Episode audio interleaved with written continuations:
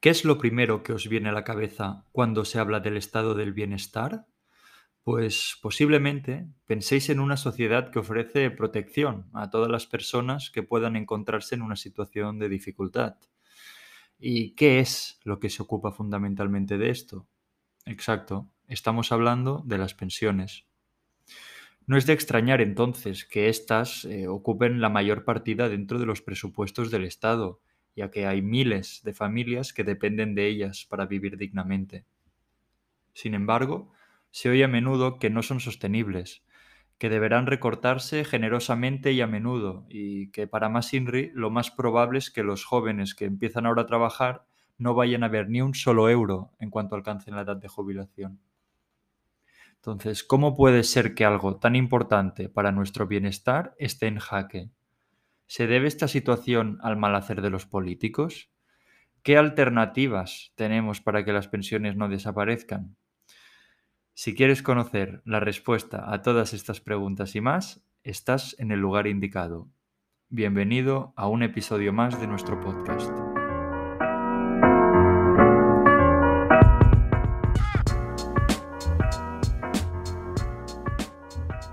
Y dicho esto, ¿podrías explicarnos brevemente qué son exactamente las pensiones?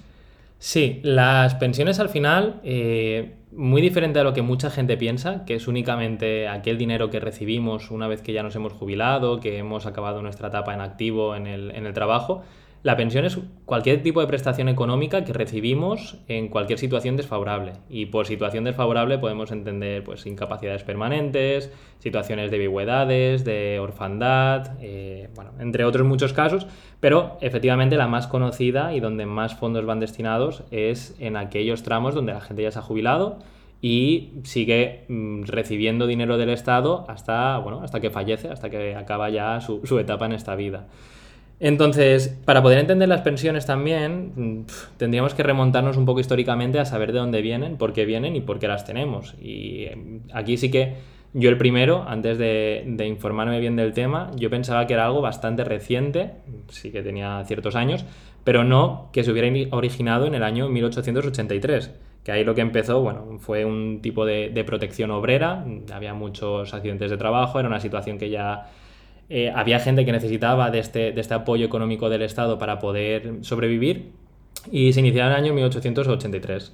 Seguidamente ya en el 1919 fue cuando ya empezó eh, la creación de un seguro que se llamaba seguro de vejez o de retiro obrero, que ya sí que iba más destinado a, a este colectivo que dejaba de trabajar. Y en él pues había diferentes tipos de características que ya lo hacían especial, que era pues tenía una obligatoriedad de afiliación y además no era únicamente el trabajador que pagaba para poder recibir esta prestación económica en el futuro, sino pagaban las empresas, bueno, los patronos de aquella época, pagaban las personas, las, las personas activas y además también pagaba la administración. Entonces se hacía esta hucha que después se iba vaciando según las necesidades que tenían eh, los colectivos desfavorables. Eh, luego fueron pasando muchos años, en el 26 hubo alguna modificación, en el 29 también se introdujeron nuevos, eh, nuevas prestaciones sociales. Y ya fue en el de año 63, que este ya sí que es más reciente, donde al final, pues como teníamos muchos tipos de prestaciones y cada una de carácter diferente, se creó pues ya lo que viene siendo la, bueno, se establecieron las leyes de, de las bases de la seguridad social y se, juntaron, se aunaron todas estas prestaciones para que al final estuviera supeditada a lo que el Estado decía. Aquí el Estado ya era el que gobernaba y el cual no, nos proveía, una vez aprobadas, de estas prestaciones económicas. Vale, entonces el sistema de pensiones, eh, que vemos que es algo bastante antiguo y que lleva ya mucho tiempo con nosotros, ¿cómo es que se habla tanto de él a día de hoy? Es decir, ¿cómo es que algo con lo que nuestros bisabuelos ya coexistían y que, como tú dices, se ha ido adoptando con los años para adaptarse a, a los cambios en la sociedad, ¿cómo es que ahora estamos hablando de ello como algo insostenible y que no se puede mantener más? Pues al final es, bueno, es un sistema que antiguamente sí que tenía mucho sentido. Como decía, la población activa es la que se encarga de nutrir esta, esta bolsa económica para que después haya gente que se pueda aprovechar de ella. Entonces, en el momento en que los ingresos que se reciben son mayores a los gastos que tenemos, es un sistema que funciona perfectamente. Al final, y como funcionaba antiguamente, eh, yo daba una peseta al Estado, el Estado ponía otra, el patrono ponía otra, y cuando yo me retiraba, pues iba recibiendo una peseta también. Y de esta manera compensábamos lo que ingresábamos a lo que nos gastábamos. Este, este hecho a día de hoy ha variado mucho y se habla también muchísimo, la, típica pregunta es, ¿el sistema de pensiones ha quebrado? Y aquí es donde entra la mayor preocupación y, todos los debates que se generan a día de hoy, que podemos decir que sí. Es decir, por ponerlo también un poco en perspectiva, eh, las pensiones del año pasado, es decir, el 2021, representaban el 12% del PIB que tenemos en el país. Y si miramos los presupuestos generales del Estado, este importe de las pensiones es el 38% del total. Por lo tanto, vemos ya que la magnitud, bueno, es, el valor más representativo, el que tiene mayor, mayor carácter dentro del sistema. Y aparte es deficitario. Es decir, aquí para poner un ejemplo también de cómo ha ido escalando y cómo ha funcionado, en el año 2000, bueno, al final del año 2011, eh, gracias a la, economía o a la salud económica que teníamos anteriormente, los presidentes del gobierno crearon una, una hucha, se llamaba la hucha de las pensiones. Entonces, como estábamos generando superávit con estos ingresos que se tenían, esta hucha, que además se invertía en diferentes tipos de activos y se les sacaba rentabilidad, cada año iba creciendo, iba creciendo, iba creciendo y llegamos hasta un punto, aquí insistimos, se creó en los años 90 esta hucha, pues en el año 2011 el valor era de unos 67 millones, 67 mil millones de euros que teníamos para poder gastar y para poder ir pagando a medida que se fuera jubilando la gente. A día de hoy, eh, como hubo la crisis del 2008, esta crisis también generó mucho gasto, se fue sacando dinero de esta hucha en cosas que no tocaban, pues a cierre del 2020 era solo de, de 2.000 millones. Es decir, vemos aquí una bajada que es impresionante. O sea, esta, esta, hucha de las pensiones, el gobierno la ha utilizado para otras cosas que no, era, no tenían nada que ver con las pensiones. Exacto, al final es, tenemos una hucha que va destinada a un cierto objetivo, como este objetivo no se requiere a día de hoy y vienen otros problemas y tenemos que ir sacando dinero de donde sea, pues al final lo que hacemos es tirar de donde tenemos. Entonces la hucha se ha ido gastando en cosas que no eran su cometido inicial. Claro. Entonces, esta, esta hucha ¿no? que ha sido denostada y que se ha utilizado pues, para subsanar lo que nos han ido dejando todas las crisis, eh, empezando por la inmobiliaria, ahora con el COVID, etc., eh, la tenemos ahora mismo vacía. Pero ¿Qué es lo que ha cambiado, ¿no? Desde remontándonos otra vez a los inicios de las pensiones, ¿qué es lo que ha cambiado desde entonces? Obviamente la sociedad ya no es igual, pero ¿por qué ahora no es sostenible algo que cuando se ideó era una buena idea, se necesitaba y sí lo era? No te puedo dar una respuesta única aquí, es decir, si tenemos que mirar los motivos, pues mm, son muchísimos. Son muchísimos, pero los más importantes, al final podríamos resumirlos en tres. El primero de ellos es pues, la esperanza de vida. Eh, por poner un ejemplo, y que yo creo que es muy significativo y queda muy claro, cuando se idearon las pensiones en el año 19, eh, la edad de jubilación era los 65 años. Es decir, esto nos puede sonar bastante porque a día de hoy entramos en debate que ahora ya quieren subir a 67 o estamos prácticamente llegando a este número, pero siguen siendo 65 años.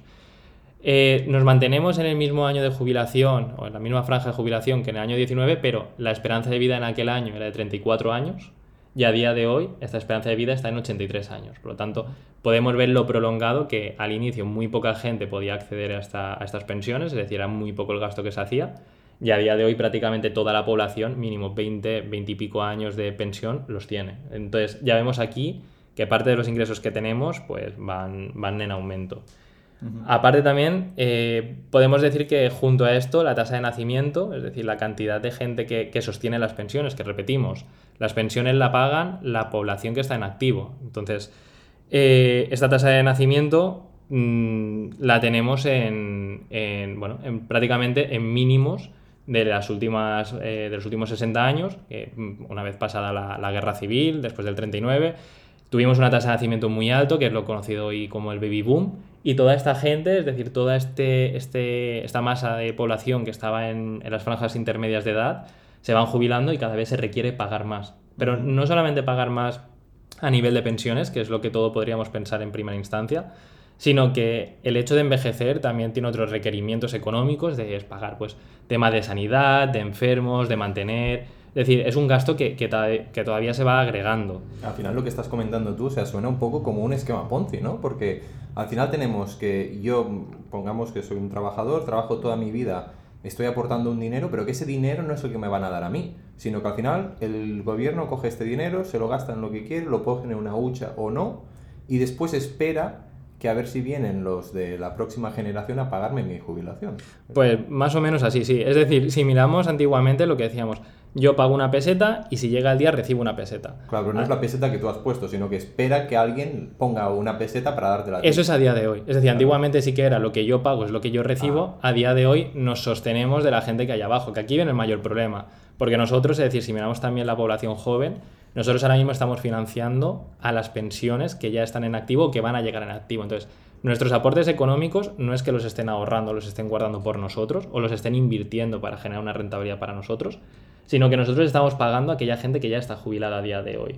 Entonces, aquí a medida que vayamos creciendo y, cojamos esta pirámide poblacional, si va subiendo esta pirámide, la esperanza de vida va en aumento, entonces son más años que hay que mantener a la población más anciana y por contra hay menos población activa, llegará un punto en que quién sostendrá, a- quién nos sostendrá a nosotros cuando nosotros lleguemos a jubilarnos. Y aquí es donde se hace este símil con la, con la pirámide Ponzi, que al final es uno va manteniendo a otro, uno va manteniendo a otro, uno va manteniendo a otro, hasta que llega un día que el último ya no puede mantener a todos los que hay arriba y este sistema explota. Que es un poco lo que se habla a día de hoy. Sí, lo que se suele decir, ¿no? De tonto el último, es decir, ahora mismo quizás estamos en, en la mejor época, eh, ahora mismo quizás en los últimos 10 años, para cobrar una pensión, porque estamos hablando eh, de que la gente trabaja quizás 30, 40 años como mucho y pueden llegar a cobrar otros tantos de pensión Exacto. a expensas de los nuevos trabajadores y a expensas del resto de personas que, que pagan impuestos. Entonces, O sea, pero aquí antes, antes de seguir me gustaría comentar que el tercer punto no es solamente que cobren los siguientes años, eh, que, bueno, esta gran cantidad de años que, que van a estar jubilados, sino que además es la cantidad que cobran. Es decir, si miramos también a nivel europeo, en España es de los países donde la pensión es más alta. Hay otros países que al final hacen una contribución, es decir, generan un sistema de pensiones que es por una parte público y por otra parte privado. Pero es que en España es 100% público. claro. Y el importe al final está en unos ratios del 75-80% de la última nómina que has cobrado, que es lo que cobras en tu pensión. Y aparte de esto, pues bueno, cuando se hizo el Pacto de Toledo, que es un pacto que se generó pues, para tener también unas condiciones de sostenibilidad a lo largo del tiempo, viendo estos problemas que podíamos tener, este pacto se va rompiendo poco a poco y las últimas políticas dicen, ostras, pues que antes eh, por sostenibilidad podíamos subir máximo un tanto por ciento, tenía que estar ligado a IPC o, bueno, una serie de condiciones, a día de hoy se rompe y dicen, ah, que ha habido una un IPC del 8%, que los pensionistas no se pueden, no se pueden sostener con lo que tiene actualmente. Da igual, lo subimos un 8%. Es decir, ahora hablaban de que las pensiones no contributivas, que son aquellas de la gente que no ha generado, que no ha estado en activo, van a subir un 15%. Entonces, nos encontramos todos estos problemas, pero es que además los agravamos más con el Sí, paso del tiempo. si, si no recuerdo mal, hace relativamente poco el gobierno como que puso aún más trabas a los planes de pensiones privados. O sea, Sí, antes, sí. antes podías, no sé si era, ahora han puesto un límite de lo que te puedes desgravar. Y hace o- tiempo que el límite creo que era, no sé si 8.000 euros no o sé, algo así, que tú tontería, no sé, podías... son mil, dos mil, una, no sé, una... Sí, realmente bastante poco, es decir, no se incentivan. Y además, en línea con lo que comentaba Javi, eh, claro, las pensiones quedan indexadas al, al IPC eh, y en estos términos de inflación que tenemos ahora mismo vemos como realmente los empleos de la gente eh, no están creciendo esos niveles porque no pueden aguantar una subida semejante a la de la inflación que tenemos ahora, pero por contra, un sistema que ya es insostenible como el de las pensiones per se aquí en España, sí que sigue subiendo, obviamente porque ¿Cuántos pensionistas tenemos en España? Pues unos cuantos millones y tantos millones pues van a votar al que más se la sube. Es como la pescadilla que se come la... Ese es la el, cola. mayor, es el mayor problema. Es decir, Sí, ¿por es qué una- no se toman medidas o por qué se dificulta tanto tomar la medida? Porque al final cualquier medida que se tome va a perjudicar a aquel político que lo tome. Es decir, al final el grupo pensionista es prácticamente el mayoritario que tenemos en el país y tú no puedes decir, y también bien entendido, es decir, que aquí yo me pongo en la situación de los pensionistas y lo entiendo perfectamente.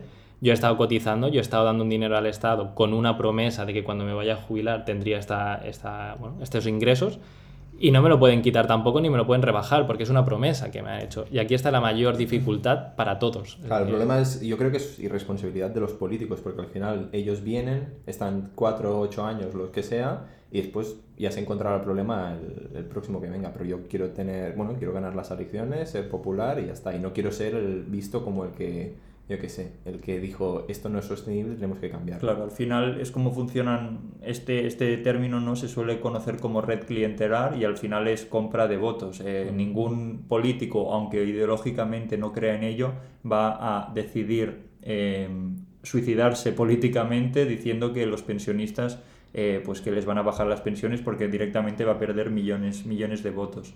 Entonces, si nos remontamos a, los, a las tres problemáticas que nos has, que nos has comentado, ¿no? por un lado la, demografía, por otro lado, la edad que no avanza, ¿no? que antes cuando esto se definió la gente vivía 30, 40 años y solo cobraban pensión a partir de los 65. Ahora vivimos más de 80 años y la cobramos eh, a los 66 o 67, es decir, proporcionalmente no ha avanzado mucho. Y por otro lado, la cantidad que cobran, ¿qué clase de soluciones se están barajando, están sobre la mesa. ¿Hay alguna escapatoria aquí o simplemente una huida hacia adelante y bueno, ya quebraremos tarde o temprano? Claro, aquí la excavatoria es difícil por lo que decíamos. Cualquier medida que tomemos es difícil. Es decir, al final, también, y poniéndonos otra vez en la piel de, de estos pensionistas, ostras, que ahora te vas a jubilar más tarde, que ahora te vamos a bajar la pensión, que ahora no vas a cobrar, que ahora... Pero claro, también es insostenible. Pongámonos en un momento en la situación de que estamos subiendo anualmente la esperanza de vida que tenemos y que lleguemos a dentro de X años a vivir pues 100 años, que tampoco es tan difícil, ¿eh? que hay bastante gente que cada vez se está acercando más a esta edad, que 90 años, escuchar a alguien con 90 años no es algo imaginario, pues pongamos que son 100 años y yo me jubilo a los 65. Estoy cobrando 35 años del Estado, es decir, y si al final el grueso de la población es el que viene y cada vez aumenta más, pues aquí tenemos esta gran dificultad. Pero también una persona que ahora ya depende de estos ingresos, cómo se los reduces o cómo se los quitas, porque también le vas a bajar la calidad de vida con algo que ya tienen.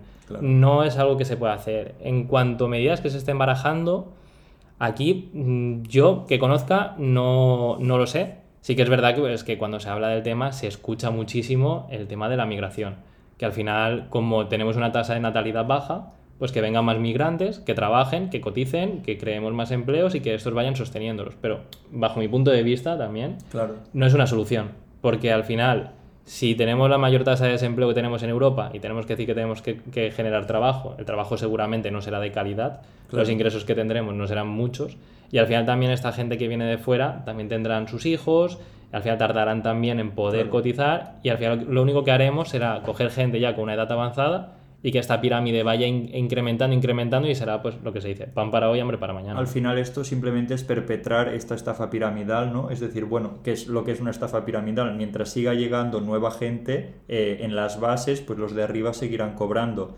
Pero al final sabemos que el mundo es finito, ¿no? Y que en más de, yo qué sé, eh, 11.000 millones de personas no caben aproximadamente y esto no se puede alargar en el tiempo. Por lo tanto, hay que buscar otras soluciones.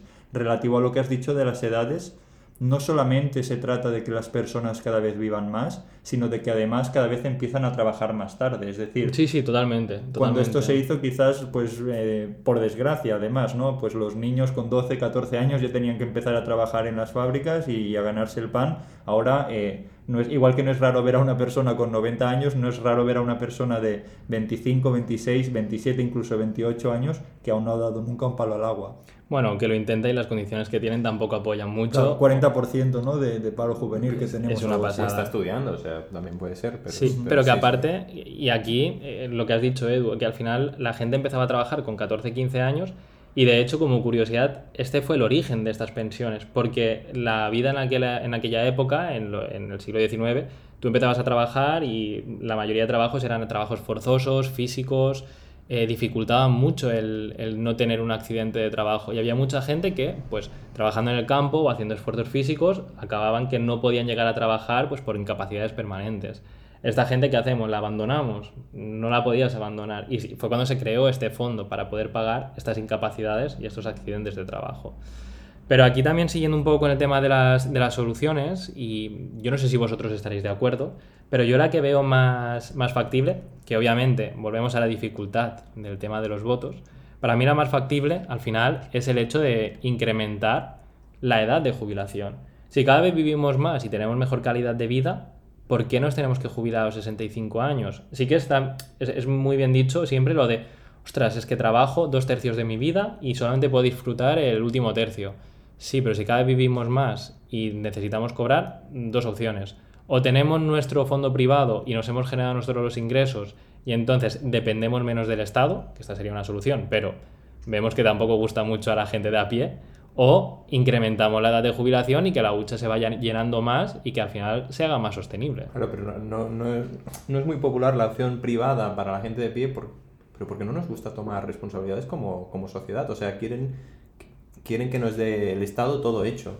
Y para mí eso es un error. Yo creo que al final es un mix. Tienes, tienes, yo creo que tienes razón en lo de la, en la edad de jubilación. Y si alguien se quiere jubilar antes, perfecto. Pero eh, lo que no puede ser es que te paguemos, eh, digamos, eh, el Estado no puede ser que te pague la cuota completa porque tú te ha apetecido jubilarte antes. Y después yo creo que sí que deberíamos dar facilidades para, para, planes de pensiones privados o, o, lo que tenga que ser. Al final, por ejemplo, en Estados Unidos tienen un sistema mixto. Hay pensiones del Estado, pero la gente no puede confiar 100% en la pensión del Estado para tener una buena jubilación. Y tienes las empresas que aportan eh, algo de dinero a tu, a tu plan de pensiones, allí se llama el 401k, que tiene unas ventajas fiscales bastante, bastante buenas. Por ejemplo, tú eh, puedes poner dinero en, esa, en esas cuentas, es como unas cuentas de inversión, antes de pagar IRPF o este tipo de cosas, por lo tanto tienes como más dinero que va creciendo durante los años con interés compuesto y después cuando lo sacas, después allí pues sí que vas pagando impuestos dependiendo de, digamos, de la cantidad que vas sacando. Y aparte, hay una cultura de, de la gente, digamos, de, que, trabaja de, intentar, pues bueno, pues trabajar para eso y aportar dinero a sus cuentas de inversión, sea el 401k, sea otro tipo de cuenta de, inversión con algunos beneficios fiscales, pero creo que va por ahí. Al final lo que tenemos que intentar diseñar es un sistema de pensiones que sea matemáticamente viable, y va a haber un periodo de transición de tal vez 20 años o lo que tenga que ser, por lo que has comentado tú. Al final no podemos quitarles las, las, las pensiones a, a, los que están ahora y tampoco no les podemos decir a, a, los de ahora paga las pensiones de los que están los que de los pensionistas de ahora pero tú no vas a, no las vas a cobrar o sea, tendrá que haber un periodo de transición no va a ser fácil pero bueno, al final esto no es sostenible, lo que hemos dicho. Pero esto al final, para mí, es decir, mi esquema mental sobre ello es un círculo. Es un círculo que puede girar en un sentido, puede girar en otro. Es decir, si partimos de la base y empezamos a fomentar que la gente tenga más conocimiento económico y que se empiecen a gestionar sus ahorros. Si para poderse gestionar estos ahorros creamos empleo de calidad donde subimos los salarios, la gente también puede invertir en planes de pensiones privados.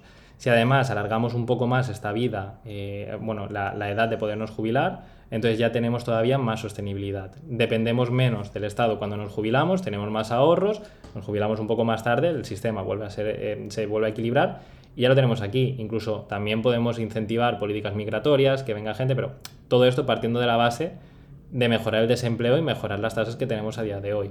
¿Qué es lo que pasa? ¿Qué es lo que hacemos a día de hoy?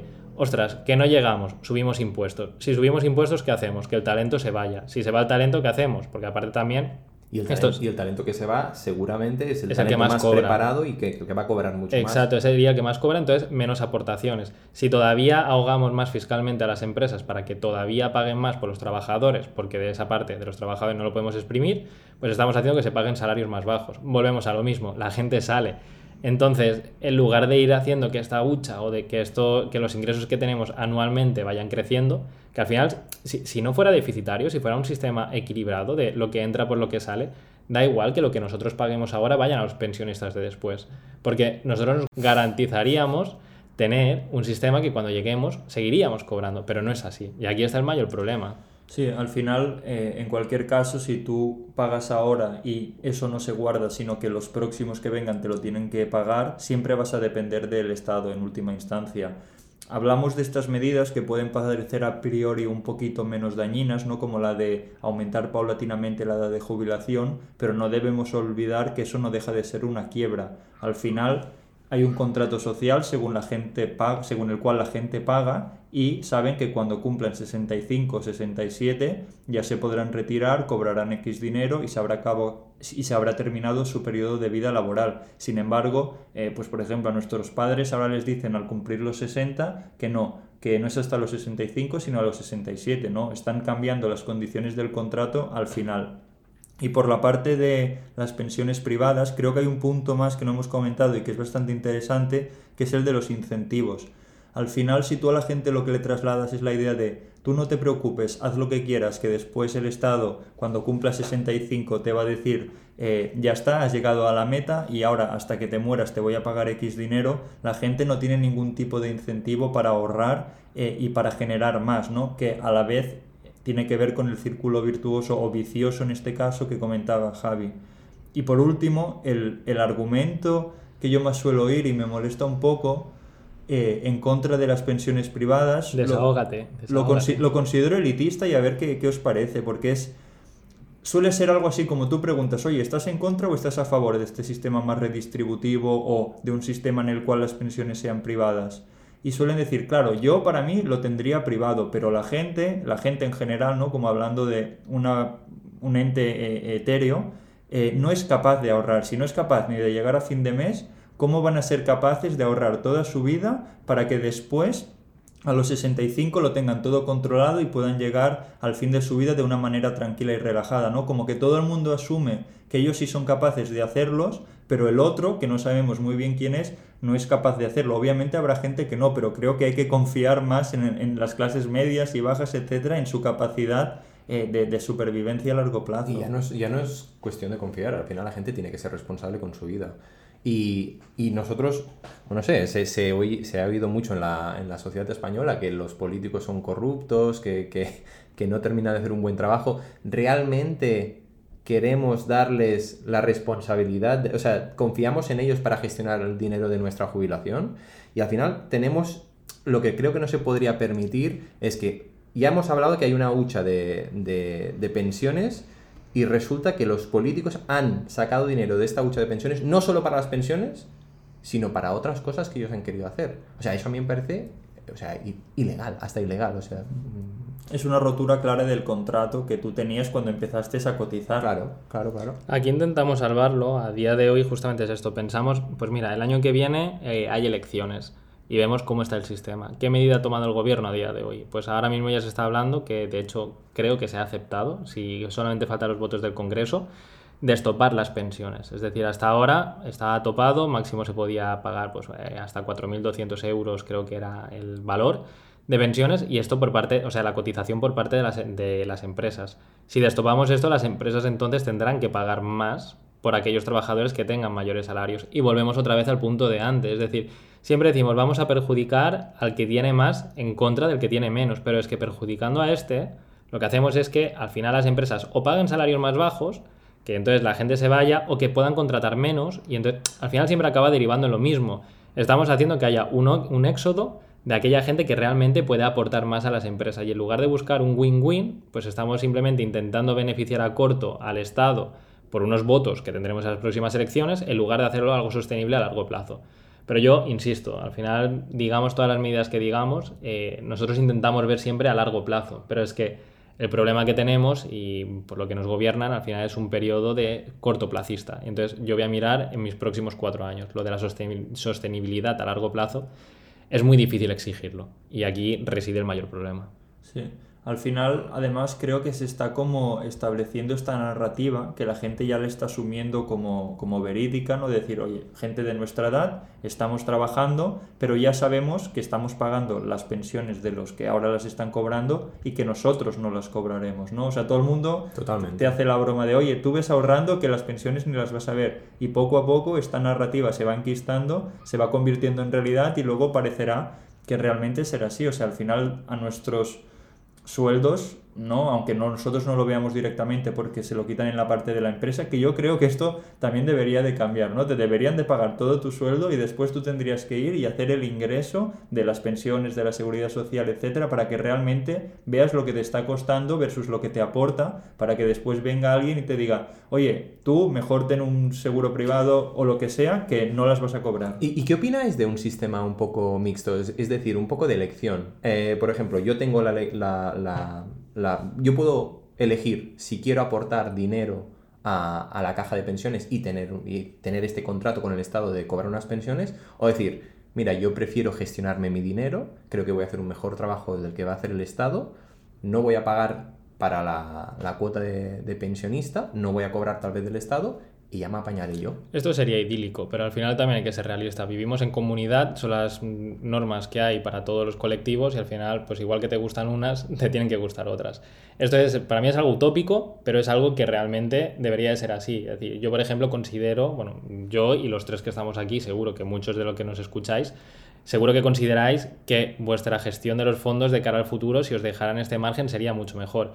Pero no obstante, habrá muchísima gente que si tú le dejas esta elección y lo cogen, eh, ¿qué pasará? Que llegará el día de la jubilación y no tendrá ni un duro. Por lo tanto, para proteger esto, eh, tenemos que tener estas normas comunitarias para no abandonar a nadie. Pero bueno, aquí al final ya veremos cómo va evolucionando, pero, pero pintan bastos. Sí, además se carga un poco la idea de, de, la redistribución, ¿no? Este sistema que dice Edu, porque quizás las personas que más ganan lo harían ellos privado y las personas que menos ganan dirían que van al Estado, pero el Estado tiene que redistribuir y si tú eh, si no hay alguien que está aportando de más, no hay alguien que puede recibir de más, ¿no? Y se carga un poco esa idea que tenían las pensiones antiguamente de, oye, eh, pues la persona que se queda viuda, la persona que tiene un accidente laboral, el que realmente tiene un problema, llega a una cierta edad y no tiene dinero, que al final es como el escudo social según el cual intentamos que todo el mundo pueda vivir bien. Pero aquí el problema yo creo que lo tenemos más con las pensiones de, jubilación y al final eh, voy a ser un poco un poco brusco aquí, pero si alguien no ha, hecho, no ha dado un palo al agua en toda su vida, tampoco no estoy yo para pagarle su pensión. Esa narrativa en España me parece que, que no gusta mucho.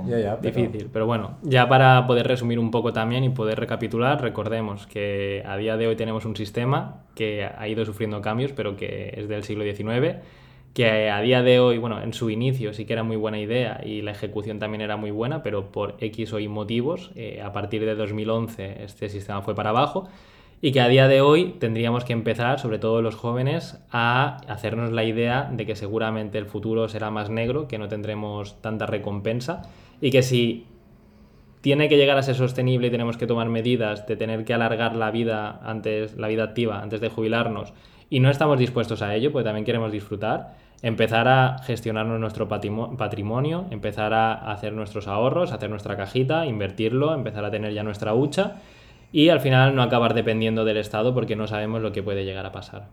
Entonces, con todo esto, os, os animamos a que os informéis un poco más si queréis sobre el tema. A mí, la verdad que eh, me ha parecido muy, muy, muy curioso y muy interesante ponerme a leer sobre ello, ya que había muchas cosas que desconocía. Y por si queréis leer un poco más también sobre el tema, abajo os dejamos nuestras redes sociales y nuestro enlace a nuestro blog, que iniciamos justamente con este tema, por si queréis ahondar un poco más en las pensiones. Así que nada, muchas gracias por escucharnos y nos vemos en siguientes episodios. Hasta luego.